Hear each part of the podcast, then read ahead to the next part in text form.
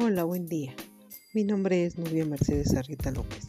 Me encanta estar con ustedes y compartir un podcast más sobre el regreso a clases después de meses de pandemia por COVID-19.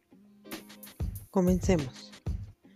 Es importante mencionar que después de que la Secretaría de Educación Pública y el Consejo Educativo decidieron cerrar el sistema educativo por contagio de COVID-19, y dada la difícil situación que impera, los, los gobiernos estatales y nacionales, junto con las autoridades locales, han decidido recibir las, las escuelas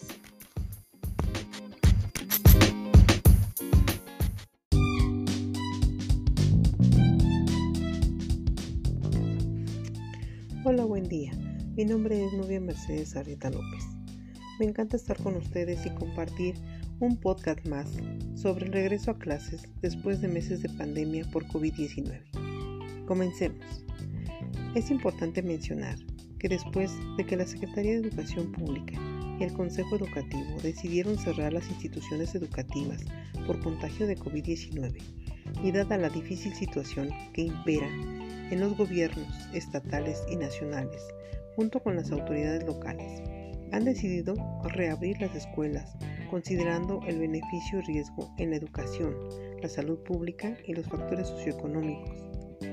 Pero en términos epidemiológicos, el gobierno federal refiere que es mejor regresar ahora, aún sea por un mes, cuando estamos con la semana 19 a la baja en contagios y con la mitad del país en verde y otras más en amarillo pues es el momento de encontrar el balance entre el beneficio y riesgo al abrir las instituciones, pero creo que estamos convencidos que el beneficio está dominado por el proceso de inmersión en niños y niñas, cuya acción permitirá al gobierno calibrar las posibles consecuencias de la apertura, pues estará pegado al proceso vacacional, por lo que le permitirá tomar decisiones de continuar o volver a cerrar las instituciones.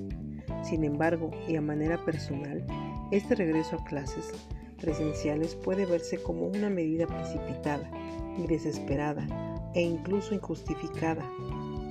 Pero hay un cierto orden en la reapertura de planteles que coinciden con docentes y especialistas, así como los resultados obtenidos en los diagnósticos aplicados, donde con fundamentos se planifica y analizan medidas adicionales que garantizan no solo la seguridad del estudiante, maestro y personal, sino definen y priorizan las intervenciones y reforzamientos para atender las problemáticas académicas que se dieron durante esta pandemia.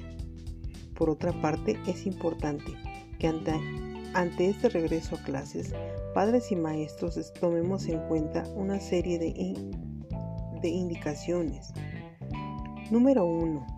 Que la comunidad educativa cuente con un documento oficial. Número 2. Es conocer que el regreso es seguro porque es híbrido, alternado, escalonado y consensuado. Número 3. Es que hay que mantener un control epidemiológico efectivo y que confluya la detección del COVID-19, ya que hay que tener en cuenta que los estudiantes serán asintomáticos, pero pueden ser portadores. Número 4 es que el contagio está latente porque la comunidad estudiantil en su mayoría utiliza transporte público y en su minoría los servicios particulares. Número 5. La incompatibilidad de las actividades y horarios que muchos padres y estudiantes adquirieron ante esta pandemia. Por eso, en este regreso a clases presencial es primordial que los medios de comunicación emitan una serie de comunicados reforzando nuevamente la idea de que ya es pertinente regresar a clases, donde se especifique lineamientos para el regreso a clases seguro. De aquí la importancia de que todos, tanto el gobierno federal, estatal, autoridades educativas, docentes, padres de familia, alumnos trabajemos de manera colaborativa para hacer un regreso a clases seguro, porque ya es momento de, enfrentar el estrés de la crisis actual y ayudarlos a expresar sus sentimientos y continuar con sus actividades. Asimismo, enfrentar el impacto socioemocional y empezar el proceso de resiliencia.